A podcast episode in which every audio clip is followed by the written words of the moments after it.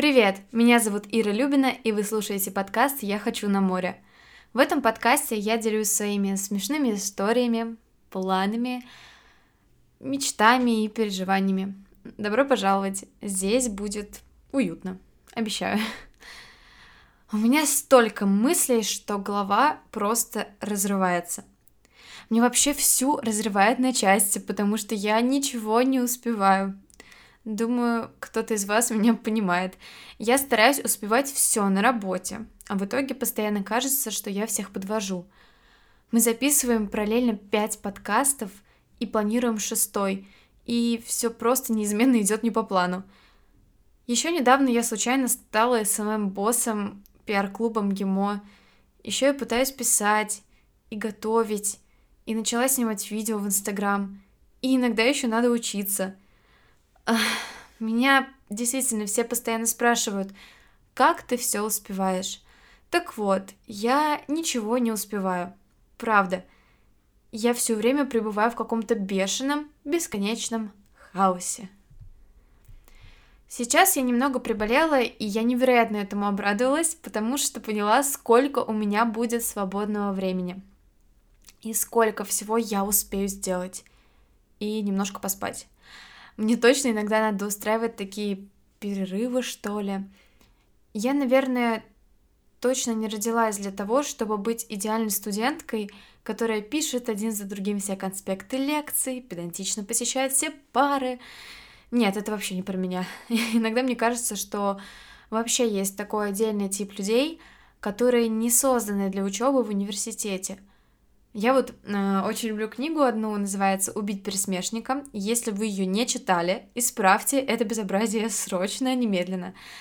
И ее автор, э, замечательная Харпер Ли, тоже когда-то бросила университет и ушла в годовой отпуск писать свой роман. Ну и осталась в этом отпуске. Кюрак и Твен, по-моему, тоже учебу бросали. В общем, много таких есть примеров. И буду оправдывать себя именами известных писателей. По-моему, очень удобно. Я ушла из э, высшей школы экономики еще в, получается, 2016 году. И мне всегда казалось, что у этого ухода были более объективные и веские причины, там вроде плохого качества учебы, не сложившихся отношений с однокурсниками или моей моральной неподготовленности к студенческой жизни. Вот. Ну, меня постоянно об этом спрашивают, постоянно просят рассказать. На самом деле, сейчас мне уже кажется, что дело просто во мне. Такой уж я человек. Меня очень сложно, почти невозможно заставить делать то, что мне не хочется. Из-за этого мысль бросить вуз преследует меня постоянно, правда. Я все время задаю себе вопрос, если это не приносит мне радости, зачем я здесь, ведь я могу делать, что хочу и так далее. Но потом я начинаю думать о другом. Например, будет обидно, если меня не возьмут на какую-нибудь, ну вот прям действительно классную работу, потому что просто у меня нет диплома, да, или о том, что у меня все равно есть возможность изучать язык каждый день в МГИМО, может быть, конечно, не совсем так, как мне хочется в идеале, но все-таки изучать. Я учу французский, если что. Мы вот уже сейчас дошли до уровня B1. Не помню точно, когда мы должны дойти уже до уровня B2, чуть ли не на этом курсе, может быть, на следующем, но, в общем, очень скоро. Вот. И с этого года я продолжила учить английский. Тоже это наш второй обязательный язык. А за второго полугодия я договорилась с родителями о возможности изучать шведский, потому что мне, правда, очень этого хочется. И скажу честно, кроме языков у нас довольно мало интересных предметов, но классные пары иногда все-таки, конечно, случаются. К тому же в ВУЗе я нашла любимых людей. И кажется, в принципе, я нашла свою любовь. А, никогда не думала, что буду встречаться с одногруппником. Это довольно забавно, похоже на своеобразный закон подлости, но не обязательно в плохом смысле. В жизни постоянно все случается в неожиданный для нас момент – то есть сидишь ты такая несчастная, ждешь принца на белом коне, а когда вообще забиваешь и занимаешься другими вещами, с тобой происходит любовь всей твоей жизни. Как так? Я не понимаю, правда. Говорят, что если постоянно думать о чем-то, все время произносить свои планы вслух, то Вселенная вроде как решит, что ты чересчур какая-то наглая, настойчивая, и надо бы тебе немножко остыть.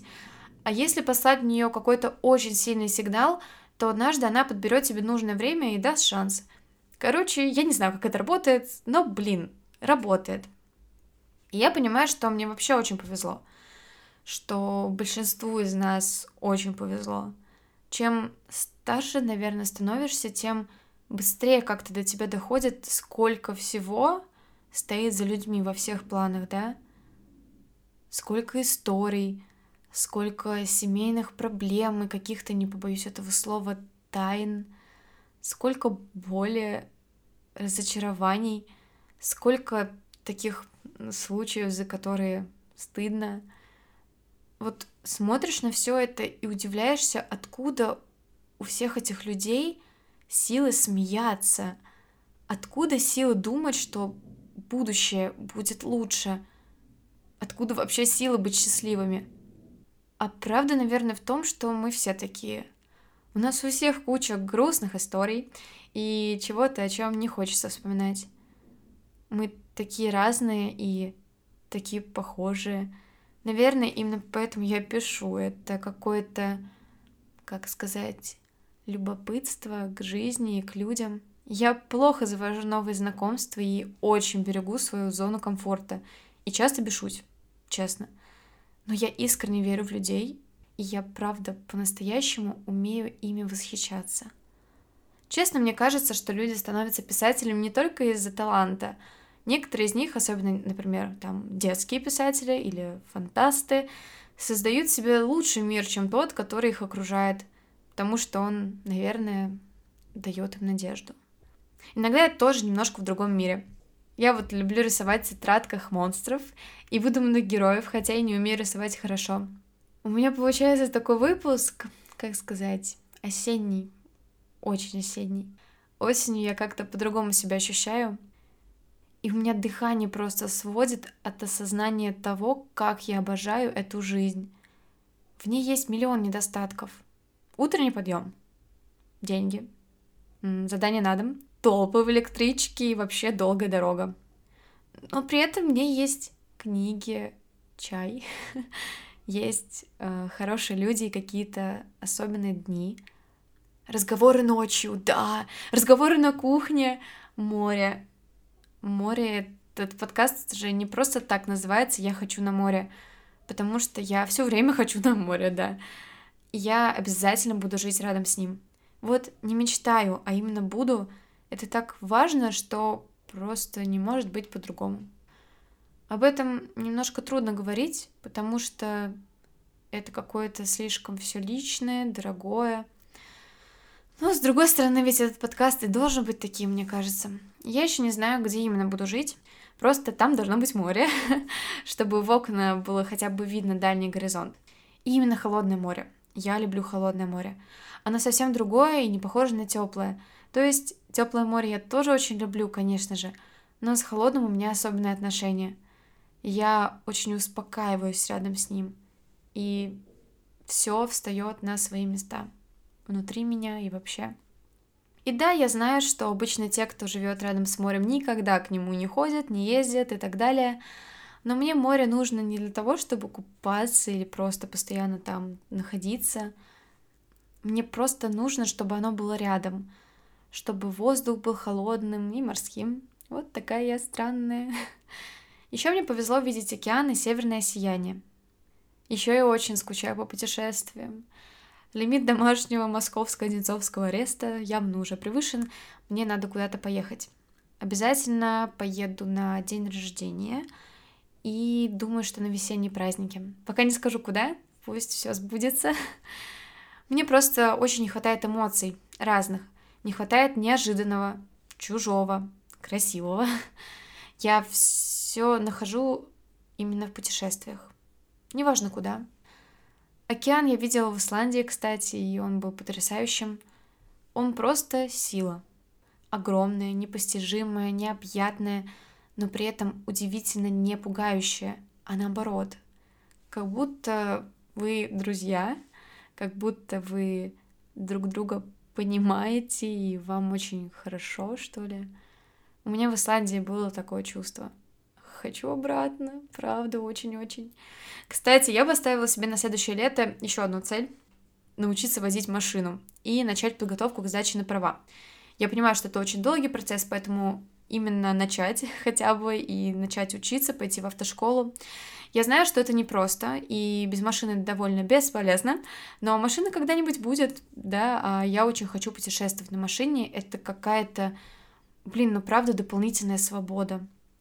Раньше я не думала серьезно о водительских правах и всем этом, потому что я боялась водить машину. Мне было вроде 18, когда мы с друзьями возвращались ночью из Петербурга, и утром в какой-то момент водитель уснул. Дорога была тяжелая, и он не выдержал, собственно. Помню я плохо сам момент, потому что это и правда было похоже на сон, да, так часто описывают. Все как будто в таком легком тумане, немного медленнее обычного. Машина несколько раз перевернулась и замерла вверх тормашками. Все живы, испугом отделались, но все равно долго было немножко страшно. Кажется, я именно тогда повзрослела, потому что пришлось самой решать, самой действовать. Родители бы с ума сошли, если бы обо всем узнали. Сейчас они уже, конечно, знают, но тогда долго не знали, потому что они думали, что мы все едем на поезде. Короче, такая вот была история. Давно, конечно, и, к счастью, не такая страшная. А так как я постоянно борюсь со своими страхами, э, вы, если слушали подкаст про то, как я прыгала с моста, знаете, что я боролась со страхом высоты, я решила вот научиться водить и машину. Считайте, что это такой челлендж и повод для подкаста следующим летом, кстати. Не знаю, получится ли этот подкаст, выпуск, точнее, подкаста длинным или слишком коротким, но я думаю, что хочу закончить этот выпуск так. По-моему, получилось очень эпично и немножко по-осеннему, хоть и коротко. Расскажу вам в следующий раз что-то более веселое, наверное. Спасибо вам, что послушали этот выпуск. Спасибо за отзывы, которые вы мне присылаете уже, хотя Пока что этот подкаст слушают не так много людей, но это нереально приятно. Я буду очень благодарна, если вы послушаете этот выпуск и выложите куда-нибудь в сторис, если вам понравилось, или если вам понравился другой выпуск. Если вы слушаете этот подкаст в Apple подкастах, то обязательно поставьте 5 звездочек и напишите хотя бы пару приятных слов. Это очень важно для меня и дает мне какие-то силы двигаться дальше, писать, записывать, говорить. Вот, спасибо вам. Подписывайтесь на проект «Давай на ты», подписывайтесь на меня, если почему-то еще не подписаны. И пока!